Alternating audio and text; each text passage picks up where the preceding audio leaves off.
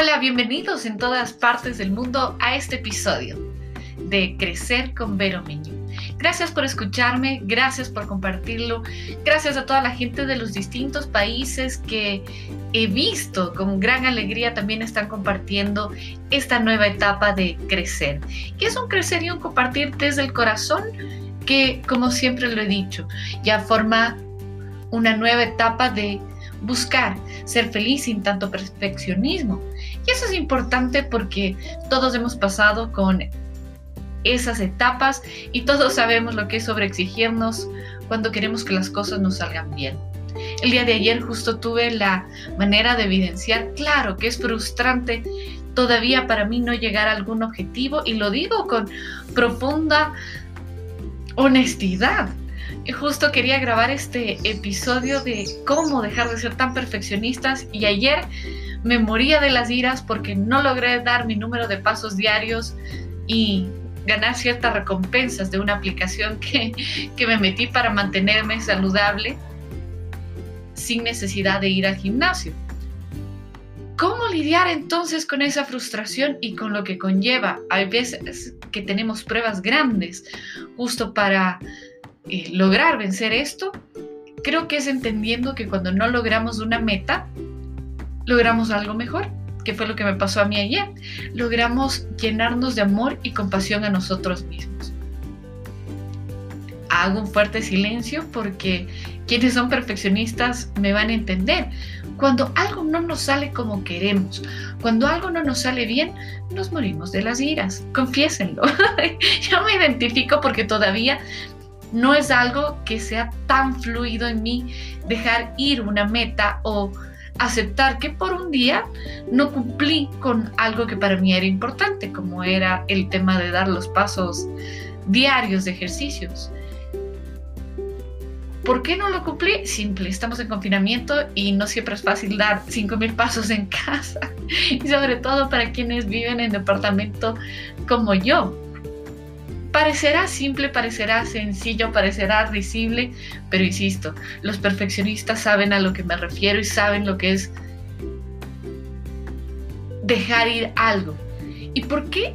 Eh, insisto nuevamente en esto, porque a quien se exige o sobreexige no siempre es fácil dejar algo yo todavía sigo pasando con esto y lo comparto para un poco enseñar el proceso, no solamente el teórico que eh, nos dice quiérete, ámate, sino también ya el personal, el que dice me morí de las iras, me costó sentarme o ya acostarme en la cama para descansar, porque me hubiera gustado sí dar vueltas como loquita en la casa, pero uno llega a comprender que es más importante el descansar, el no forzarse, el aceptar que está bien y que ya vendrá una nueva semana donde quizás no existan tantas trabas para que yo pueda hacer esto.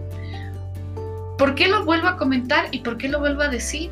Es porque el perfeccionismo a veces nos lleva a, cuando no lo comprendemos bien, así posiblemente dar vueltas hasta las 12 de la noche de un día con tal de cumplir un objetivo. Ojo, y con esto no estoy diciendo que no hay que esforzarse. Sí, hay que hacerlo, pero hay que entender los momentos también en los que estamos pasando. Vuelvo muchísimo nuevamente a, los cambios que me trajo la partida de mi pa y es ese comprender que no pasa nada si un día puedo estar subiendo una montaña, llámese profesional, intelectual, emocional, y al día siguiente mi ritmo no es igual. Eso es uno de los grandes regalos que me ha traído esta nueva etapa, que es ser más compasiva conmigo mismo. Nunca he sido de las que se queda en casa acostada, pero ya voy a ya voy comprendiendo como parte de este proceso que a medida que vamos creciendo, el amor propio es el que debe crecer. Y el amor propio no siempre es sobre exigirnos, cansarnos, eh, trabajar hasta el cansancio, sino muchas veces decir, hoy voy a descansar. Ese, aunque no lo crean, es el cambio más importante que, que quiero compartir hoy. Antes para mí el ser perfecta o el ser exigente o hasta el ser exitosa comprendía el trabajar hasta el cansancio, entrenar hasta el cansancio, hacer una actividad intelectual, física hasta el cansancio, o inclusive en relaciones era dar todo hasta el cansancio. ¿Y qué te trae esto? Pues bueno, trae enfermedades, trae depresión, trae vacío, trae más frustración. Para quienes me siguen escuchando, eh, nuevamente gracias. Y mi mensaje, mi compartir es ese. El ser perfeccionistas o el ser exigentes con nosotros mismos no es agotarnos. A veces, y lo estoy llegando a amar como parte de este nuevo proceso, el ser exigente, el ser perfeccionista muchas veces da un giro como el que he tenido yo y es comprender que merezco más amor, merezco descansar, merezco dar ese, esa paz que mi cuerpo en un momento necesita, sobre todo cuando hemos pasado por esa fila de sobreexigencia. Y está bien. Nadie les va a poner una carita triste porque no hayan corrido sus kilómetros el día de hoy. Se vale descansar, se vale ser feliz, se vale mimarse un poco. Sé que la disciplina vence al talento, yo lo creo mucho también. Una persona disciplinada puede llegar a niveles muy altos, pero ya dentro de esa frase que es muy, muy, muy positiva, hay que también adjuntarle que dentro de esa disciplina se vale darnos un tiempo para nosotros. Se vale no estar netamente forzando, creando, siendo demasiado proactivos. ¿Por qué? Porque nos sobrecargamos y colapsamos. Y el rato que eso pasa, simplemente ahí queda la cosa. Como decimos en Ecuador, bueno, hay otra palabra un poco más fuerte, ¿no? Pero no la quiero decir. Y no, no debemos llegar a ese momento. Debemos buscar que esta disciplina empiece con una dosis de amor propio. A mí me gusta mucho escuchar también podcasts positivos, eh, datos de gente exitosa. Y netamente eh, uno de ellos, sin duda, para mí es Oprah, que es una periodista, coach, gurú, ya una maestra. ¿Y por qué lo digo eh, así, con tanto cariño? Porque es una persona que primero sufrió mucho, se exigió mucho cuando quería encajar quiso ser como las demás periodistas y simplemente llegó un momento donde su vida hizo un ajuste y se dio cuenta que no lo iba a hacer. Y no, uno no llega a esos puntos por cursos de motivación netamente. Me gustaría, lo admito, pero no. Ella llegó a ese punto cuando la rechazaron de un noticiero porque no calzaba en imagen y su personalidad no calzaba. Ella muchas veces cuenta que se ponía a llorar en noticias o con un tema muy sensible. Y eso es importante comentarlo porque si ella hubiera intentado forzarse, no tendríamos los productos comunicacionales que tenemos, llenos de amor, llenos de sensibilidad. Justamente hace pocos días anunció que sacó un libro hablando de lo que ella le pasó, del abuso que ella vivió, para que más gente pueda identificarse y sí, con las ganancias de ese libro se pueda hacer cosas a favor de la gente donde ella creció. Son ejemplos de personas que dejaron de forzarse, dejaron de intentar ser como el resto y tomaron su propio ritmo. Me encanta compartir esto porque muchas veces uno piensa que para el éxito tiene que llegar a cierto estándar, llegar a cierto nivel de perfección como los demás. Estoy en un proyecto que ya espero se cristalice muy pronto y sí, representará una prueba porque muchas veces en televisión la gente espera perfección. Y gracias a toda la gente que ha roto con estos niveles de sobreexigencia, ahora sabemos que la perfección viene en muchas tallas, en muchos colores, en muchas formas. Así que no intenten calzar con cierto estándar sin importar la profesión que tengan, seamos más leales con nosotros mismos y es ahí donde viene un nuevo nivel de felicidad, de éxito, de amor, porque atraemos esas circunstancias que son para nosotros y la gente va a ver en nosotros algo mejor y mayor que ser perfectos.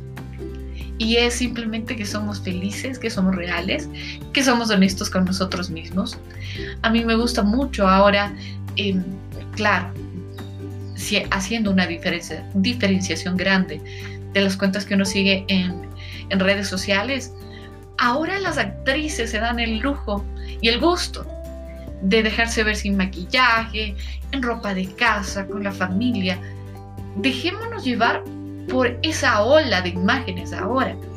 No busquemos a la gente que simplemente muestra que su día es maravilloso, no importa si hubo un tifón, un tsunami, se cayó el techo.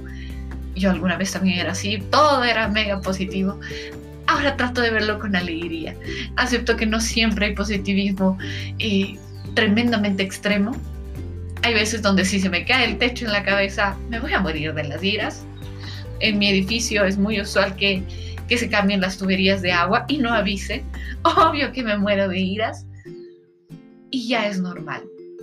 No necesitamos estar siempre con la misma cara, con la misma actitud, forzándonos. No necesitamos decir que todo está bien. O no necesitamos simplemente estar 100%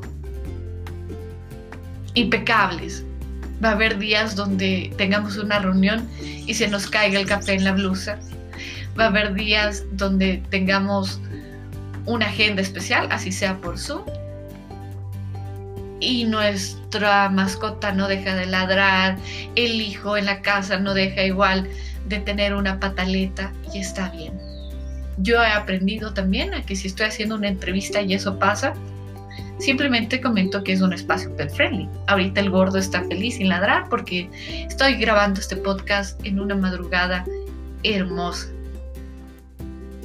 Espero se escuchen los pajaritos de verdad. Les mando un abrazo y gracias por ser parte de este espacio. Los invito a escucharme en redes sociales, especialmente en Instagram, donde está este contenido, en arroba verominoy. Es la Y al final.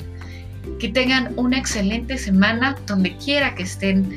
Compártanos de qué parte del mundo están escuchando. Gracias a toda la gente de México que está primerita en este podcast, a toda la gente de Estados Unidos, de Ecuador, de Bolivia, de todos esos hermosos países que ya poco a poco espero se sumen a esta ola. Voy a hablar de Estados Unidos, de ya tener una meta clara que es tener a la gente vacunada, tener a la gente inmunizada espero de corazón que todos los países de América Latina podamos también irnos sumando a ese número de vacunados, a ese número de gente que ya no tiene que contar las malas noticias. Les mando nuevamente un abrazo gigante. Gracias por escucharme. Que tengan un hermoso día y que hagan de cada día algo maravilloso y no solamente perfecto. Soy Verónica Miño y un gusto como siempre estar con usted.